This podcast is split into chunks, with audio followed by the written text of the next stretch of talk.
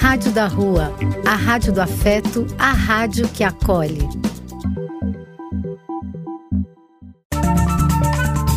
Apoio: Casa de Vó, Banho para Geral e Instituto de Políticas Relacionais.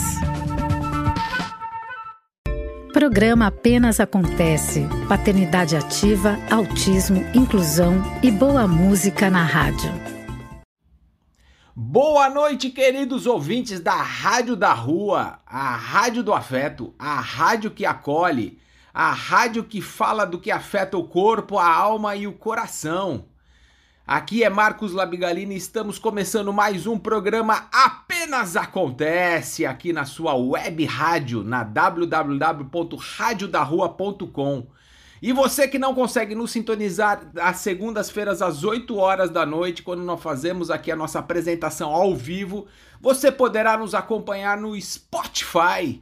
É, basta procurar-nos lá no, canal do, da Rádio da Rua e todos os programas aqui da Rádio da Rua estão lá carregados para você poder assistir mais tarde. Inclusive o nosso O Apenas Acontece. E hoje teremos um programa bastante especial. Hoje falaremos de autismo, falaremos de inclusão, falaremos de síndrome de Down, falaremos de paternidade ativa e as nossas pílulas de informações. É, e hoje teremos um bate-papo muito especial aqui para falarmos sobre síndrome de Down. Semana passada nós demos uma introdução sobre a síndrome de Down, falando um pouco sobre o que é a síndrome, síndrome de Down e as suas dificuldades. E hoje nós teremos um bate-papo especial com um médico ultrassonografista, professor universitário da Unisa, o Leonardo Piber, meu amigo Léo Piber. Ele falará aqui, nos contará a história do seu irmão, o Ricardo, que tem quase 40 anos e tem a síndrome de Down. Então, vamos aqui aproveitar a sua experiência para nos contar um pouquinho mais sobre a síndrome de Down, como, como afetou o seu dia a dia e como que eles fizeram para se organizar como família para conseguir dar conta e dar o melhor suporte possível para o Rick. É, vai ser um bate-papo muito especial. Acompanhem aqui, hein? E além do, desse bate-papo, teremos pílulas de informação sobre autismo para a gente aumentar ainda mais a conscientização sobre o autismo e sobre tudo que afeta os seus cuidadores, seus pais, a família inteira que está presente, né, que está acompanhando. É, teremos também pílulas de informação de paternidade ativa para a gente discutir ainda mais esse assunto e tornar esse assunto mais consciente da gente, tanto do pai quanto da mãe, quanto da família. É, e aí teremos também a nossa coletânea cultural com a resenha da semana e também com a dica de filme dessa semana. Com, ah, começando o programa em alto astral. E sábado foi o dia, foi comemorado o Dia Nacional do Abraço. Ah, e fica aqui nosso abraço virtual a todos os nossos ouvintes que estão aqui conectados conosco. Um abraço forte virtual, não é apenas um abracinho, é um abraço forte. E para a gente comemorar esse dia do abraço, vamos acompanhar então uma música, começando a nossa playlist brasileira. Vamos acompanhar Gilberto Gil, aquele abraço.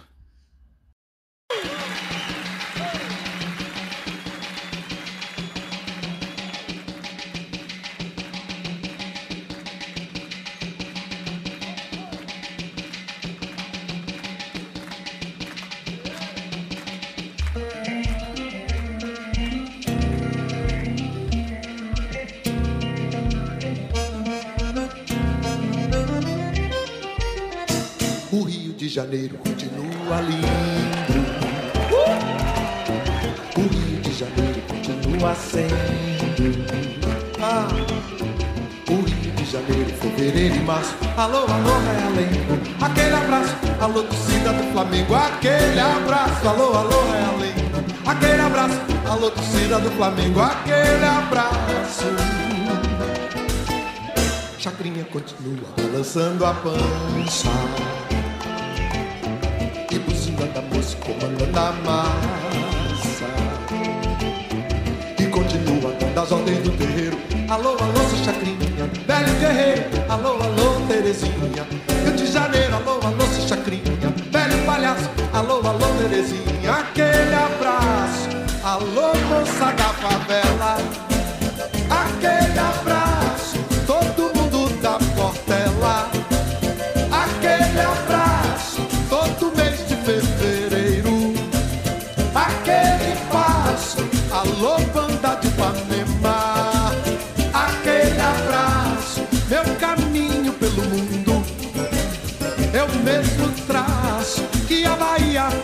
Deu.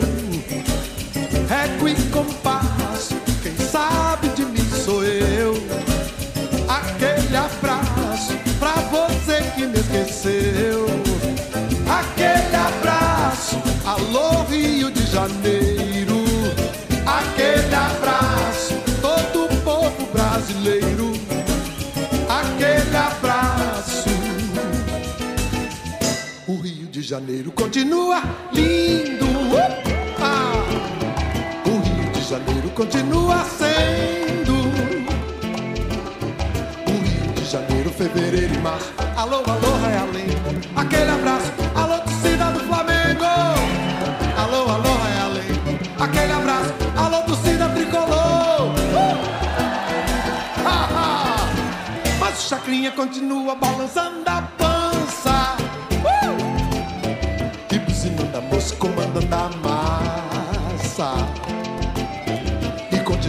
continua dando as ordens do terreiro. Alô, alô, seu chacrinha, velho guerreiro. Alô, alô, Terezinha, Rio de Janeiro. Alô, alô, seu chacrinha,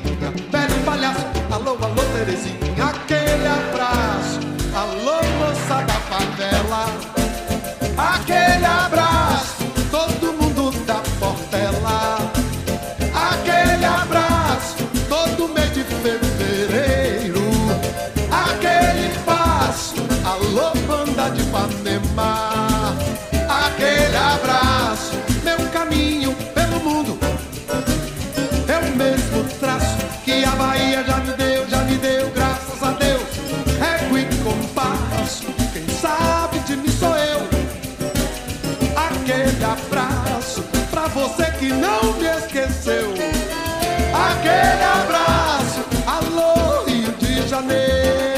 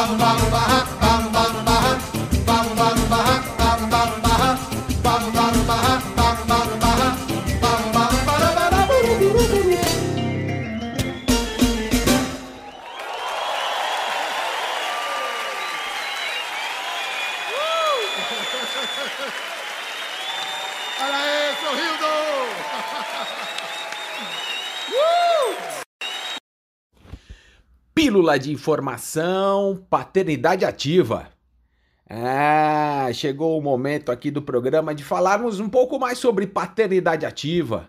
O programa é ativo neste assunto. Na, há, três, há quatro semanas tivemos aqui o jornalista Alexandre Carvalho, tivemos um belo bate-papo falando do, da paternidade ativa e de como ele conseguiu e está conseguindo fazer essa mudança de ser um pai mais ativo, mais presente, mais participativo. E ele comentou todos os benefícios que ele sente hoje e que a família também recebe. É, hoje eu venho trazer um texto da revista Crescer, que fala sobre paternidade ativa e fala dessas dificuldades da, do pai ser visto como cuidador e não como um ogro. Então vamos aqui, vou, vou ler essa matéria. O pai pode ser cuidador, sim.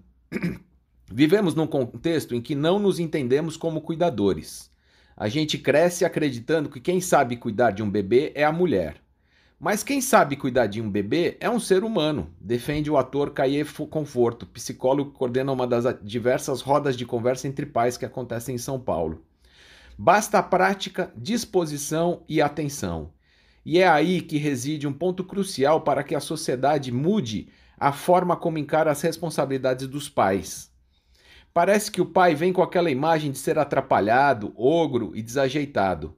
Isso o afasta do seu bebê mas hoje os vejo muito mais próximo dos filhos desde os primeiros dias. É importante que as crianças saibam que o pai também é um cuidador capaz de criá-las e vincular-se a elas de maneira segura, diz a pediatra e neonatologista Vânia Gato.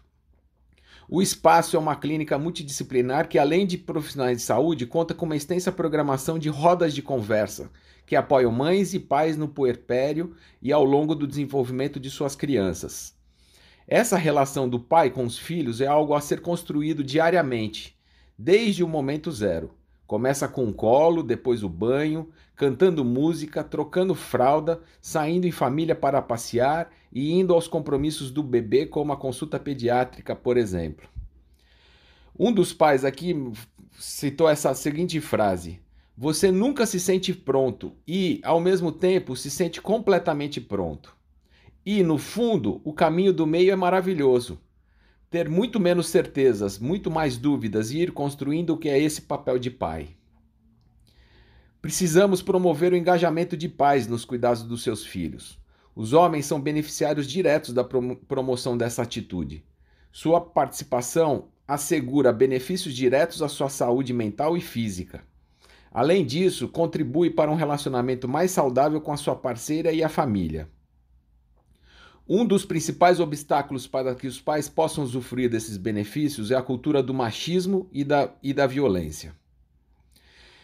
Então, pessoal, eu quis deixar essa aqui, esse, esta pílula de informação sobre paternidade ativa para dar mais um pouco de atenção a essa, essa questão e como é fácil a gente virar a chave e poder ter a maior participação dos pais nas famílias. Então fica esse alerta aqui mais esta pílula e vamos seguir nosso programa. Ah, muito bom! Acompanhamos agora mais uma pílula de informação sobre paternidade ativa. A ideia é a gente trazer sempre algumas ideias, trocar informações, trazer aqui também pessoas para a gente bater, o bater um papo e falar um pouco mais desta paternidade ativa na real, no dia a dia. E a gente aproveita e confronta nossos pensamentos, as nossas ideias de paternidade e, e ver se serve e de repente faça uma mudança. Tente. É, e vamos então para a nossa playlist brasileira. Vamos escutar agora J Quest dentro de um abraço. Neste Dia Nacional do Abraço que foi sábado, vamos escutar dentro de um abraço.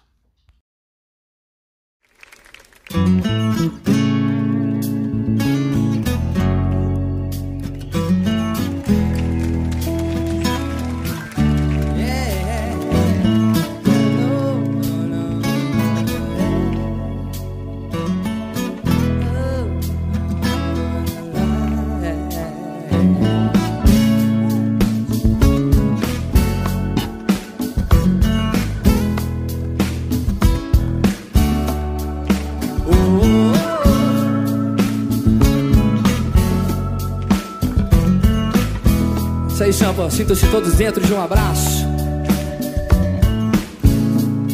O melhor lugar do mundo. Ah.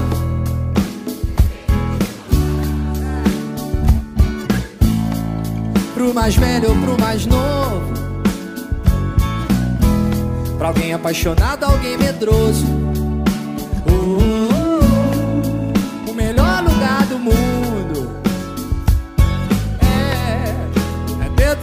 Abraço. Pro solitário ou pro carente, é. Dentro de um abraço é sempre quente, quente. Tudo que a gente sofre abraço se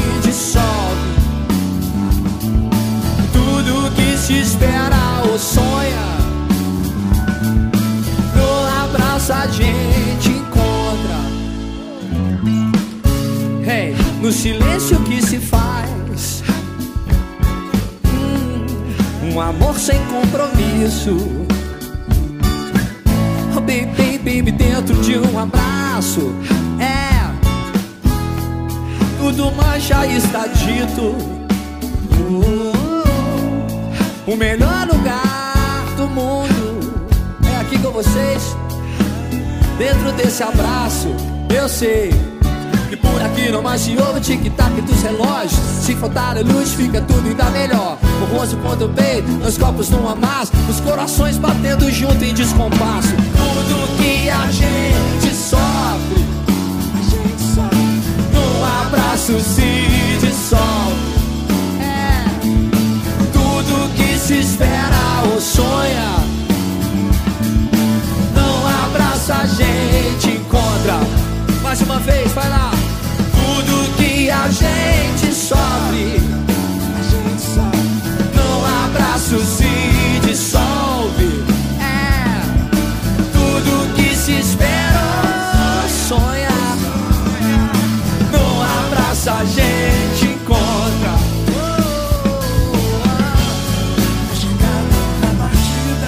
Na chegada ou na partida. Na manhã de sol ou noite fria. Na tristeza ou na alegria.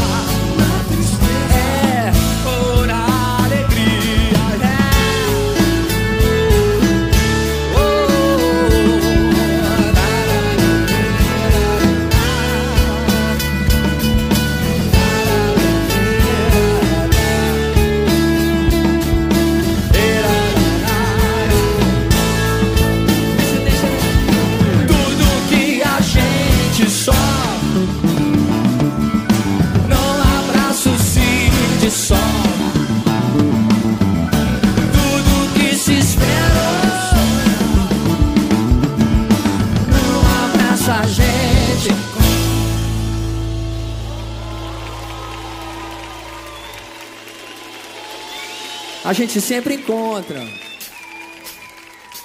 Aqui é.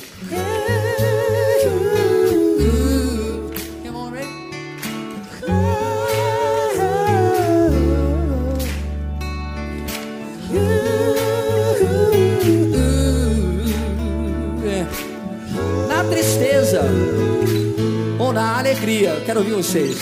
Tudo que a gente só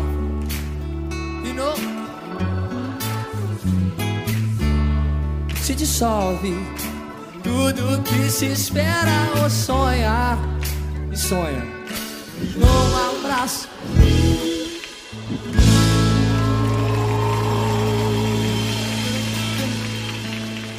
Ok. Momento abraço, quero ver abraço geral aí. Acende a luz da plateia, quero ver ninguém se abraçando, bonito. Abraço de amigo, abraço de casal, abraço de pai, abraço de mãe, abraço de filho, abraço de paulista, meu. Abraço de mineiro, ai. Abraço de brasileiro que não desiste nunca, porra. Sintam todos abraçados aí, muito obrigado.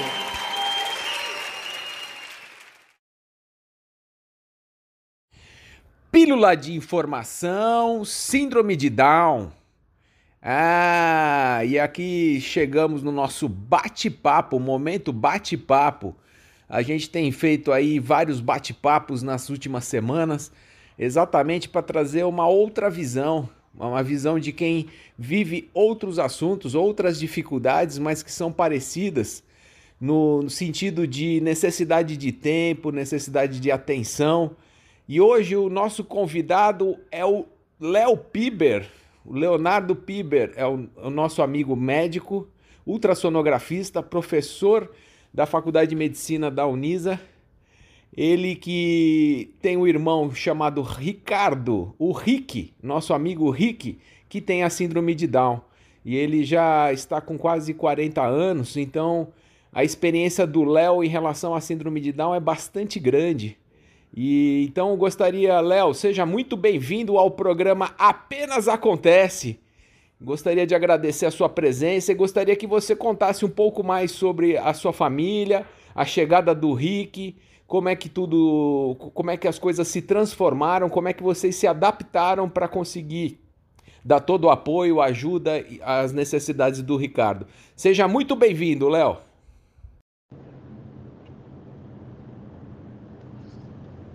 Olá, Marcos, muito obrigado pelo convite. É...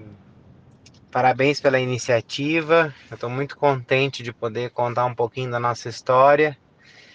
É uma história de família, né? Bom, eu sou o Leonardo, eu sou irmão do Ricardo. O Ricardo é um jovem com síndrome de Down, ele tem 38 anos, eu tenho 45 agora. E nós somos de uma família muito simples de Porto Alegre, de uma, de uma área de Porto Alegre, da zona sul de Porto Alegre, uma área que antigamente era bem rural, né? Meus avós tinham chácara de pêssego, né? E os meus pais são pessoas muito simples, são pessoas que têm um estudo primário, né? E e aí, quando o Ricardo nasceu, nós morávamos em São Paulo. É, meu pai era comerciário, trabalhava numa empresa que, que tinha uma filial em São Paulo, aqui na zona norte de São Paulo. Então, nós morávamos em São Paulo quando o Ricardo nasceu. Eu tinha oito anos e o meu irmão, o Ronaldo, tinha dois anos. E aí, a, quando o Ricardo nasceu, não existia ultrassom, né? Não existiam esses cuidados que temos hoje. Então, a, o diagnóstico da síndrome de Down veio quando ele nasceu. E foi uma surpresa para todos. A minha mãe, ela tinha 35 anos na época, não tinha nenhuma doença, nenhum, nenhum histórico assim importante. Meu pai tinha 38 anos, eram jovens, né? E então foi uma grande surpresa. Uma das coisas que eu destaco nisso foi a atenção e o acolhimento que minha mãe teve do pediatra na época. Dr. Oswaldo Pavan é um médico muito querido daqui de São Paulo. E um dos grandes diferenciais para isso tudo foi o acolhimento dele. Depois disso começou a, a, a batalha de, de dentro de casa uh, poder organizar, né, organizar a família, uh, fazer com que os outros filhos entendessem. O meu irmão era muito pequeno, com dois anos, né, mas eu já tinha oito anos e aí minha mãe um dia veio conversar comigo, me explicando o que, que o Ricardo tinha, quais eram as necessidades, como é que ia ser o nosso futuro, né? E falando que ele sempre ia precisar de companhia, que a gente ia ter que sempre ser uma família unida, né, para que ele pudesse se desenvolver num ambiente saudável, né. E, e assim a gente foi, né, e assim a gente foi. É, ele começou a estimulação precoce com seis meses de idade na Pestalozzi aqui em São Paulo, é uma, uma instituição muito bacana, muito competente e onde ele teve a oportunidade de começar os seus primeiros primeiras terapias assim de, de desenvolvimento. Então ele começou muito cedo, com seis meses, né? E dali para cá ele nunca mais parou, na verdade, né? Com a escola, com as atividades dele todas, né? E a minha, uma das preocupações que a minha mãe tinha era com o nosso engajamento na escola. Então, nós sempre fomos uma família muito participativa nas atividades da escola. É, e com isso a gente foi aprendendo coisas, a gente foi aceitando. Na verdade, dentro de casa, entre os pais e os irmãos, nunca tivemos problemas de aceitamento. E, e nem com a família, assim, com tios, com primos, porque o nosso amor pelo Ricardo sempre foi notório, a nossa dedicação sempre foi notória. Então isso contamina, né? Positivamente ao resto da família e os amigos. Então a gente nunca teve problema de aceitação do Ricardo. Se a gente teve algum problema, a gente não percebeu, né? Então passou tranquilo para a gente. Então, é, esses anos todos, o Ricardo foi muito bem recebido nos lugares porque ele era bem aceito dentro de casa. E, e aí ele continuou na escola, tentando se alfabetizar, era mais. E, ah, desculpa, eu teve um gap aqui de informação. Quando eu tinha 13 anos, nós voltamos para Porto Alegre. E o Ricardo, então, tinha é, seis anos, né? E seis ou sete anos. Então, nós voltamos para Porto Alegre. Ele continuou os estudos dele numa escola em Porto Alegre, é, uma escola é, estadual, né? Foi a primeira escola, né, de, de excepcionais lá do Rio Grande do Sul, uma escola muito bem estruturada, mas com as dificuldades do ensino público, né? Então a gente continuou com o mesmo esforço, assim, né, de dos cuidados dele, da participação da escola, do engajamento nas atividades, né?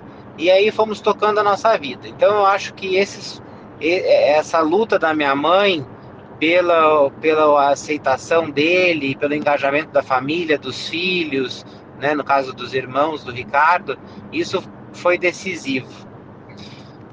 E como os meus pais não tinham instrução, né, é, eles sempre respeitaram muito os profissionais das escolas, né? Sempre seguiam as orientações da, da, das professoras, das psicopedagogas, né? De todos os profissionais que atendiam o Ricardo, dos médicos, seguiam aquilo com muita, muito respeito, muita dedicação, e isso também foi decisivo, sabe?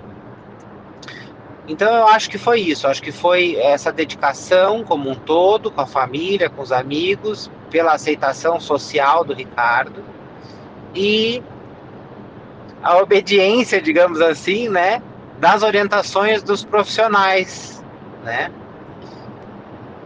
Então, uh, e aí o Ricardo foi evoluindo muito bem, uh, uh, enfim, ele tem, ele gosta muito de dança, ele gosta muito de artes, de música, de cantar, ele gosta de futebol, ele tem uma memória incrível para datas de aniversários. É, ele teve dificuldade de alfabetização, ele ainda está nesse processo que né, eu posso contar mais adiante para vocês como é que tá. É, mas é uma pessoa que tem uma luz especial. Aonde ele anda, ele ele propaga uma energia positiva, um carinho, uma alegria, né?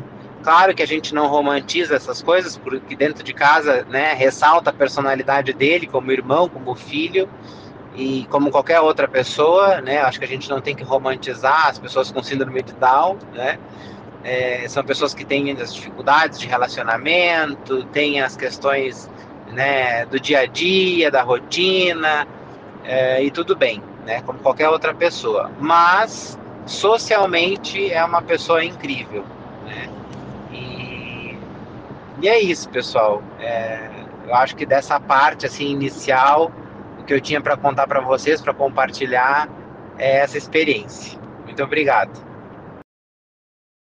Ah, muito bom, Léo. Muito bom te ter aqui no programa Apenas Acontece. A gente costuma trazer as pessoas que vivenciam as situações, as síndromes, a, a, as necessidades especiais do, do, que quer seja do irmão, do filho, para que a gente possa é, conviver e ter essa experiência aqui no programa. Então a, a, ideia aqui do programa é aumentar a conscientização das, das dificuldades, das superações, de, de cuidados com uma criança com, com deficiência. É, eu gostaria que você nos falasse aqui, Léo, que eu sei que você teve uma mudança grande quando veio para São Paulo e que aí você conseguiu fazer outros tipos de tratamentos com, com o Rick. Gostaria que você contasse essa fase, gostaria que você contasse o que, que veio, o que, que melhorou, o que, que ajudou o, o, Rick, o Rick a se desenvolver e, e que falasse para nós aí, desse dicas e sugestões aos pais, aos parentes de, de uma criança ou uma pessoa com síndrome de Down. E, Léo, gostaria muito de agradecer a sua presença aqui. E ao final aqui, se você quiser deixar aqui a sua sugestão de música, nós vamos, na, vamos colocar na sequência. Muito obrigado, meu querido. Forte abraço. Últimos anos algumas coisas mudaram. É... Bom, meus pais, é... depois de muitos anos em Porto Alegre é, eu fiz minha faculdade em Porto Alegre, as residências no, no Sul, Rio Grande do Sul e Santa Catarina, e depois eu terminei vindo para São Paulo. Na sequência, o meu irmão também veio para São Paulo, então estávamos eu e meu irmão, o Ronaldo, em São Paulo. E depois de um tempo, os meus pais uh, vieram morar em São Paulo. Faz uns três anos mais ou menos que eles decidiram isso e vieram morar em São Paulo. Quando eles resolveram morar em São Paulo, é, para ficarmos né, todos juntos novamente, o Ricardo ele estava trabalhando num supermercado, numa rede grande de supermercado no Rio Grande do Sul, é, porque chegou num momento em que ele estava cansado da escola. E depois de muito tempo eu vim, eu vim entender por que desse cansaço.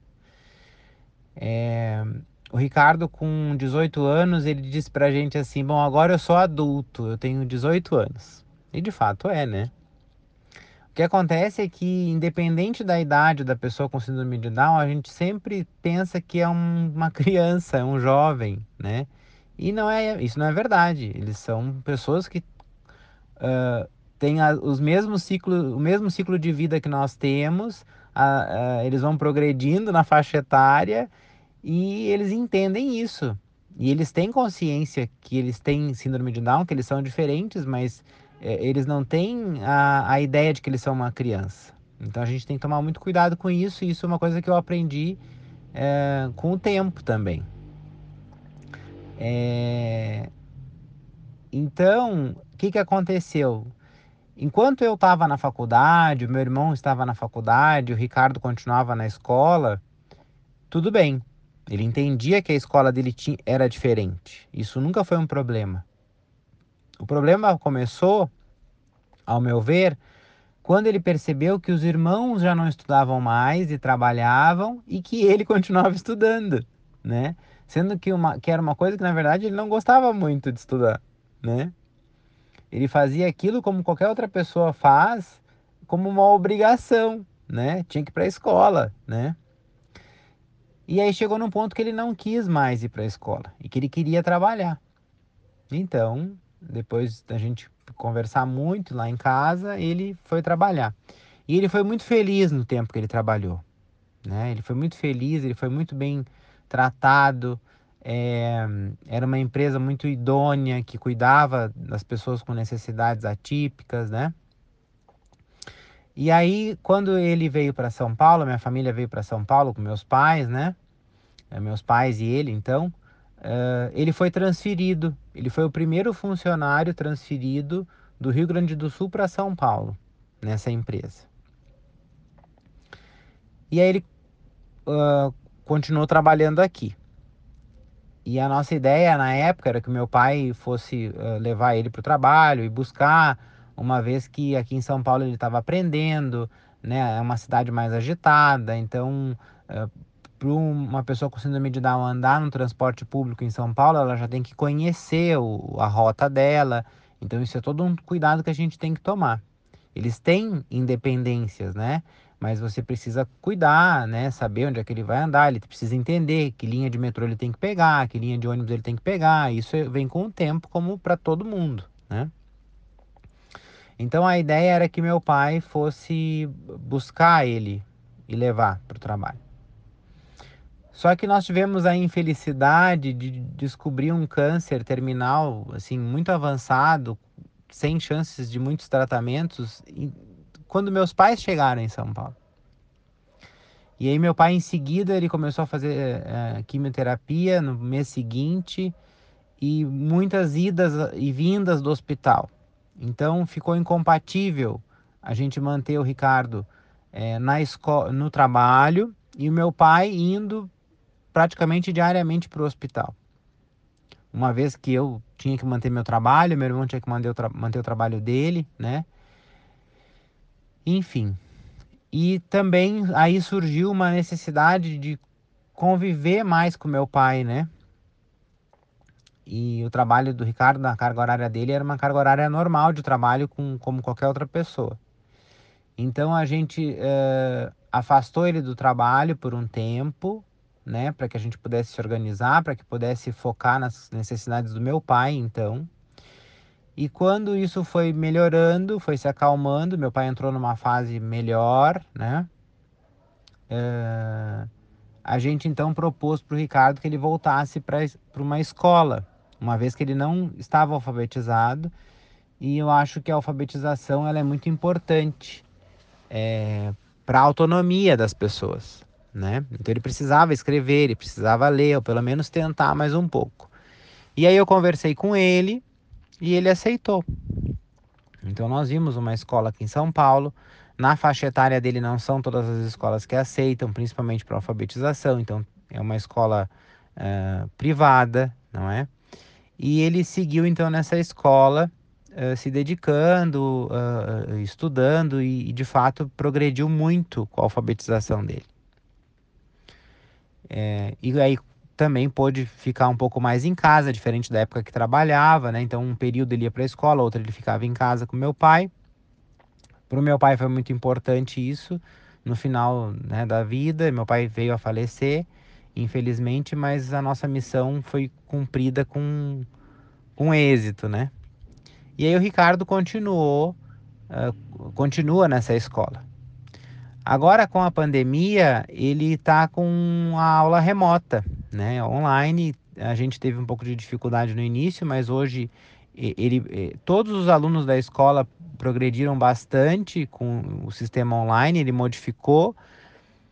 Mas uma das vantagens que teve é o acompanhamento de um familiar. No caso, no início era eu que acompanhava e agora é minha mãe que acompanha.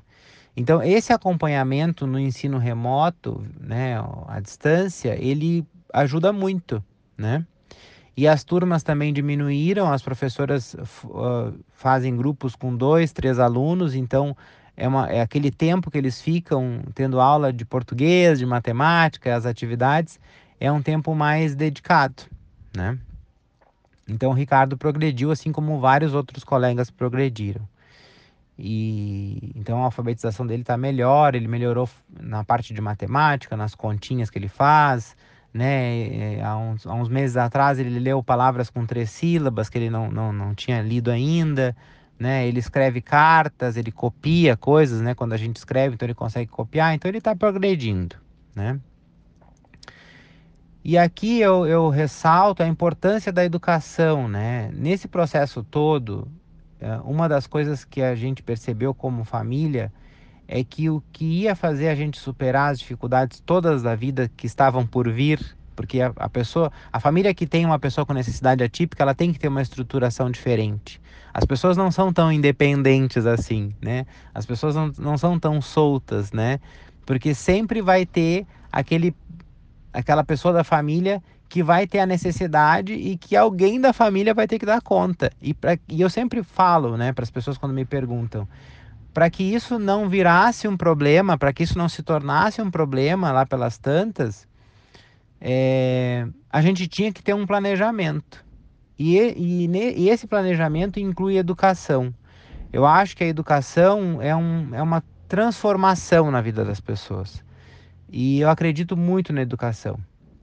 É, e foi nisso que a minha família focou, é, foi nisso que meu pai, meu pai e minha mãe focaram, apesar da simplicidade deles, para que os, os, os filhos um, conseguissem superar as dificuldades, sempre numa união, sempre com respeito, sempre com muito cuidado. Né? Então, graças a Deus, eu e meu irmão temos um, conseguimos estudar, ter um ensino superior, uma condição que, que, que nos permite é, cuidar também do Ricardo, né? incluir o Ricardo nessa nossa, enfim, nessa nossa rotina, né, de cuidado. É... Eu não sei se ficou alguma dúvida, não sei se, o que eu poderia contribuir mais, mas fiquem à vontade. Eu vou deixar o meu contato. Meu e-mail é Leonardo Piber, eu vou soletrar o Piber, é P-I-B-E-R, arroba yahoo.com.br. Alguém, se alguém quiser me escrever, fiquem à vontade. E meu Instagram é leopiber. E vocês também podem me adicionar no Instagram. Eu, eu uh, para ficar mais fácil a, a, comunicação também. E o Marcos falou numa música que eu podia escolher uma música. Eu pensei rapidamente e apesar do Ricardo gostar muito de música sertaneja e de samba, eu vou escolher uma música que a minha mãe gosta muito, que nós gostamos muito, que é Nossa Senhora me dê a mão em homenagem à Nossa Senhora, independente da nossa religião, eu entendo que tem pessoas que né, não, não percebem Nossa Senhora como uma santa, ou, mas que uh, percebam a dor de uma mãe, né, a luta de uma mãe. Uh, então, em homenagem a Nossa Senhora, em homenagem a todas as Marias, em homenagem a todas as mães e as mulheres que lutam por um dia melhor, que lutam pelos seus filhos. Então essa é a minha música. É, muito obrigado pela participação. Peço desculpa pelos ruídos da gravação e fiquem todos com Deus.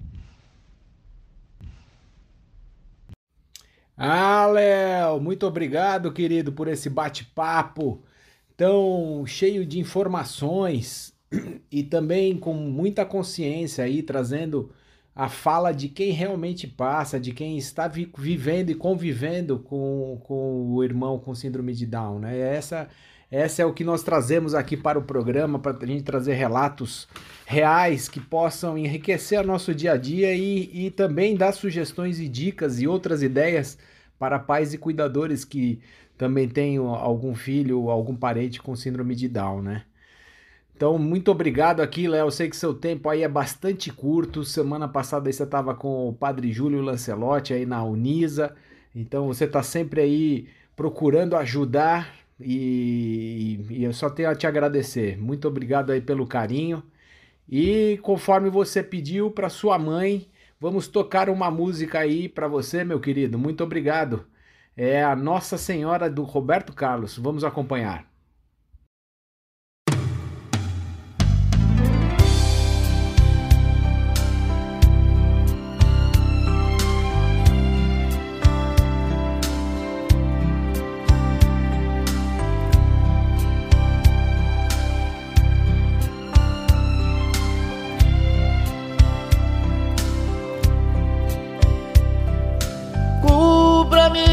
Seu manto de amor. Guarda-me na paz desse olhar, cura minhas feridas e a dor me faz suportar. Que as pedras do meu caminho meus pés suportem pisar mesmo ferido de espinhos, me ajude a passar. Se ficaram mágoas em mim, Mãe, tira do meu coração. E aqueles que eu fiz sofrer, peço perdão. Se eu curvar meu corpo na dor, me alivia o peso da cruz. Interceda por mim, minha mãe, junto a Jesus.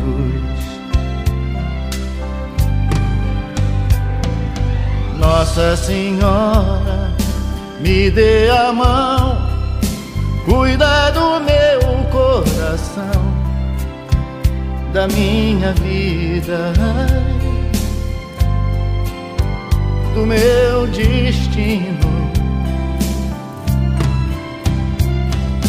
Nossa Senhora, me dê a mão, cuida do meu coração, da minha vida, do meu destino, do meu caminho. Cuida de mim.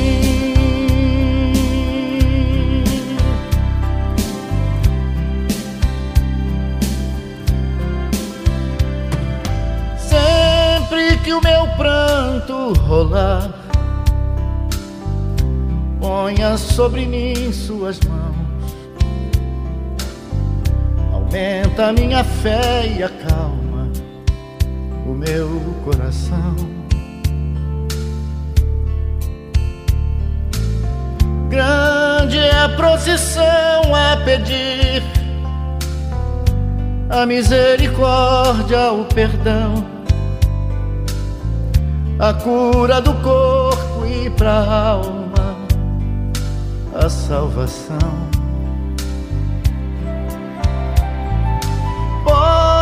Pobres pecadores, ó oh Mãe, tão necessitados de vós. Santa Mãe de Deus, tem piedade de nós. de joelhos aos vossos pés. Estendei a nós vossas mãos, rogai por todos nós, vossos filhos, meus irmãos.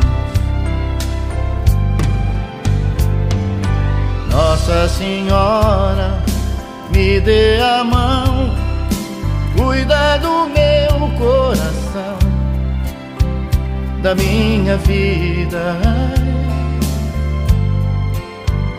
do meu destino. Nossa Senhora, me dê a mão, cuida do meu coração, da minha vida, do meu destino. do meu caminho. Cuida de mim.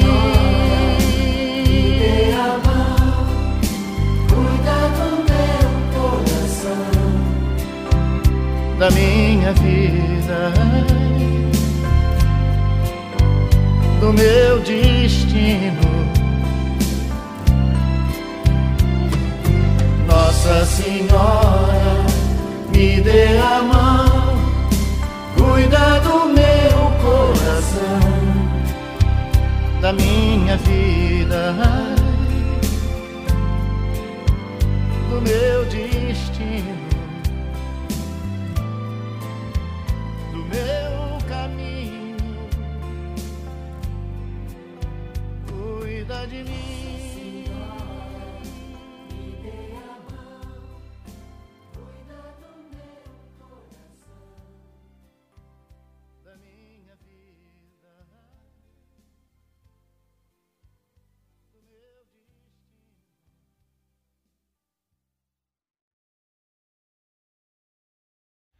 Indicação de filmes apenas acontece.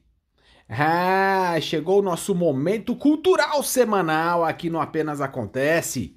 É, a gente trata temas aí mais difíceis, temas que são um pouco invisíveis nessa sociedade, a gente traz visibilidade, traz luz a esses temas. E para a gente contrapor e deixar um pouco mais leve, temos esses nossos momentos culturais. E hoje o nosso repórter especial Vinícius Labigalini, o meu Vini, vem aqui nos apresentar a sugestão de filme da semana. É um filme que ele gosta muito, já tinha me insistido para fazer essa sugestão. E aí, esta semana, então, vem nos brindar aí com este filme que ele gosta bastante. Vale a pena aí, é, pelo menos assistir um pedaço, ver se vocês gostam. Hoje a oferta de produtos de televisão como Netflix nos abre a, as portas aí de tantas possibilidades, não é mesmo? Então vamos acompanhar aqui a sugestão da semana pelo Vini. Boa noite, caros ouvintes da Rádio da Rua. Aqui quem tá falando com vocês é o Vinícius Labigalini. E hoje eu tô bem animado porque eu vim falar de um dos meus filmes assim favoritos, de, do meu diretor favorito, que é o David Fincher, que é O Clube da Luta, que trata sobre vários temas, principalmente insônia e delírios psicológicos. É um filme de 1999 e que no Rotten Tomatoes, que faz tempo que eu não trago aqui, é, tá com uma nota de 96% de aprovação segundo a audiência. Isso é uma nota muito alta. É, poucos filmes têm. Segundo a crítica, é um filme de 79%, mas continua sendo uma nota excepcional. E, na minha opinião, é um filme que realmente você fica chocado com, com o plot twist no final. E, nossa, eu, eu fiquei em choque até no final. Então é isso, espero que assistam e é uma ótima recomendação e está disponível no Amazon Prime Video. É isso e até a próxima. Aquele abraço. Ah, meu repórter especial Vini trazendo aí a indicação de filmes para vocês nessa semana. E vamos agora para a pílula de informação sobre autismo. Agora traz aqui a minha esposa Rebeca Almeida vem falar, vem nos contar um pouco mais sobre a questão do abraço no autismo, como que os autistas sentem um abraço. É bastante interessante que fala da sensibilidade dos autistas e como, como que eles reagem às questões sensoriais e ao, ao, ao tato. É, é um tema bastante interessante que vale a pena conhecer. Vamos escutá-la. Boa noite, eu sou a Rebeca Almeida e venho mais uma vez conversar um pouco com vocês no Apenas Acontece na nossa Rádio da Rua. Sábado, dia 22 de maio, foi o Dia Nacional do Abraço. E dentro do autismo, a gente pensa bastante em abraço, né? É, a maioria das pessoas, inclusive, pensam no, no não encostar, né? Do, do autista não gostar de abraço, de beijo, de ser tocado que isso é meio um clássico. Então eu vim aqui contar um pouco para vocês uma curiosidade sobre autismo que eu de certo modo só descobri depois que o Miguel surgiu na minha vida com seu autismo. É... O autista ele eles costumam ser classificados em hipo ou hipersensíveis. E o que, que significa isso? O hipersensível é aquele que ele sente mais do que as outras pessoas. Então, todos, todas as sensações, principalmente dos, dos cinco sentidos, são muito exageradas. Então, ele é uma criança que se sente incomodada mais fácil, porque uma luz não é uma simples luz, simples luz. É uma luminosidade muito forte. O som que para gente é audível de um jeito agradável para ele é muito alto. Inclusive, muitas vezes ficam escutando barulhinhos que ninguém mais está escutando, porque realmente às vezes tem até quase que uma hiperaudição e a, até pela concentração desses, desse barulho. Mesma coisa em relação ao toque, né? Então, o hipersensível é aquela criança que não gosta do, da etiqueta da blusa, que não gosta do abraço, ou que sente tudo exagerado, então não gosta de brinquedos mais radicais, não gosta de coisas mais fortes, muitas vezes é, berra demais, chora demais para tomar banho, porque tudo que encosta nele parece ser mais exagerado. Já o hipossensível é aquela criança que ele sente menos, né? As sensações dele são diminuídas. Então, o que, que ele faz? Ele faz tudo exagerado. Então ele pula demais, ele corre demais, ele sobe nas coisas, é, ele não tem medo de nada. Isso é meio para todos os autistas, mas o, o, o hipossensível ele é um pouco mais mais vida louca, digamos assim. É, ele faz um pouco pouco de tudo e, e, ele não, não tem problema com abraço geralmente. Então, por exemplo, o Miguel ele é hipossensível na maioria do, das, dos quesitos, né? Inclusive, todos eles podem ter é, aspectos hipossensíveis e aspectos hipersensíveis, mas geralmente tendendo muito mais para um lado. Então, o Miguel ele é praticamente todo todo hipossensível. Ele gosta que a gente sente em cima, ele gosta que eu amasse ele, não quer que eu fique abraçando ele o dia inteiro, ele não vai ficar no meu colo uma hora para dormir. Mas ele gosta que eu abrace, ele gosta que eu amasse, ele gosta que eu segure ele para ele dormir. É, ele gosta de um cobertor pesado em cima dele. Ele gosta extremamente de, de movimentos extremamente agressivos, fortes, chacoalhar, jogar para cima. Desde bebezinho ele adorava ser jogado para cima e coisas bem fortes. Já o hipersensível é aquele autista que a gente pensa mais clássico, né? Então, que ele fica mais no canto dele, que não gosta de barulho, que se você vai falar, ele põe a mão no ouvido, é, que ele não gosta de olhar para a luz de jeito nenhum, não gosta de, de multidão e tudo mais. Então, hoje eu queria mais contar para vocês desse lado do autismo que para mim me confundia muito. Eu achava muito esquisito ver o, o Miguel querer fazer tudo isso quando me deram o diagnóstico de autismo, eu falava, nossa, mas não é nada do que eu esperava, né? E então a gente descobriu esse mundo sensorial. Então eu queria contar para vocês um pouquinho dessa curiosidade aqui, é, até para a gente entender melhor como um autista pode ser pode ser tratado e cuidado. Por exemplo, então, o Miguel é uma criança que ele se acalma se eu abraço ele. Num momento de crise, eu posso abraçá-lo, que eu sei que ele fica mais calmo. Uma criança mais hipersensível, geralmente ele precisa de um espaço dele. Você tem que tomar cuidado para que ele não se machuque de algum jeito no momento de crise, mas você tem que aprender do jeito que ele tolera sensorialmente. Uma boa noite a todos. Ah, e esta foi mais uma pílula de informação sobre autismo aqui no programa Apenas Acontece. E agradecendo muito a nossa audiência que pacientemente está conosco até agora agradecendo a nossa audiência tardia que está nos escutando aí pelo Spotify.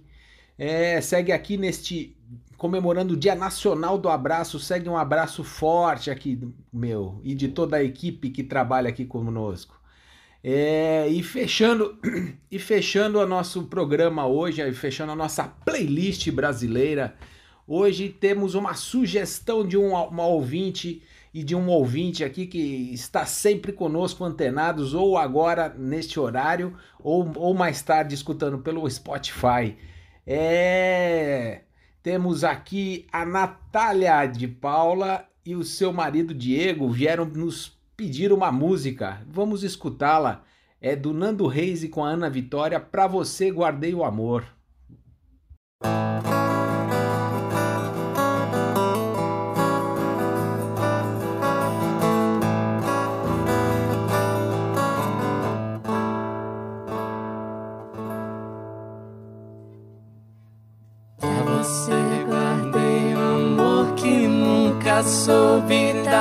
Amor que te vive sem me deixar. Senti sem conseguir provar, sem entregar e repartir.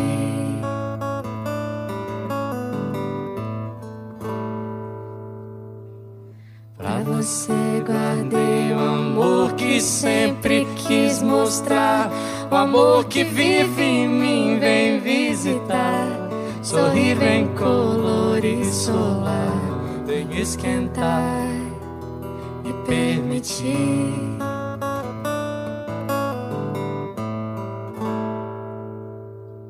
Quem acolher o que ele tem e traz quem entender. O que ele diz no giz do gesto, jeito pronto do piscar dos cílios, que o convite do silêncio exibe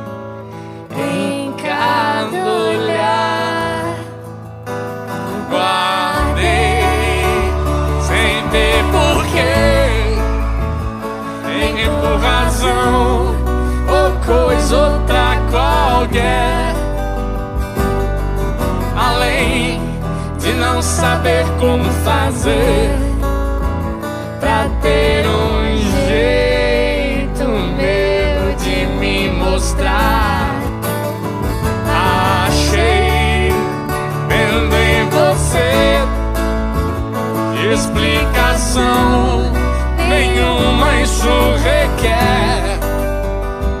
Se o coração bater forte e arder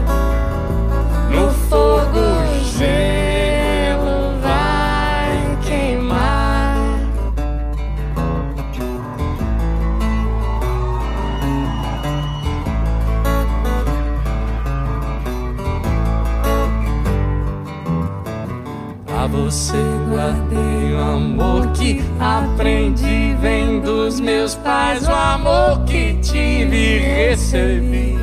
E hoje posso dar livre, feliz céu, cheiro e ar na cor que o arco-íris risca ao levitar. Vou nascer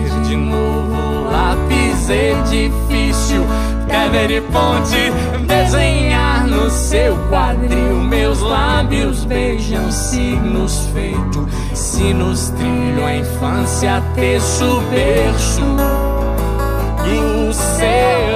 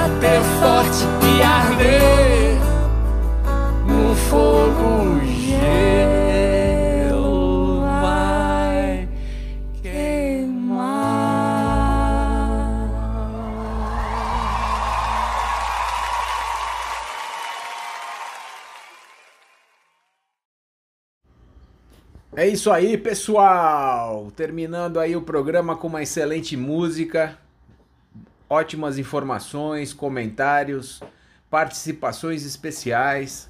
Gostaria de agradecer a todos os ouvintes que estiveram conosco até agora nessa nesta noite de segunda-feira.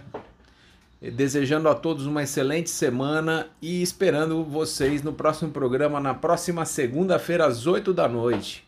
Uma boa noite.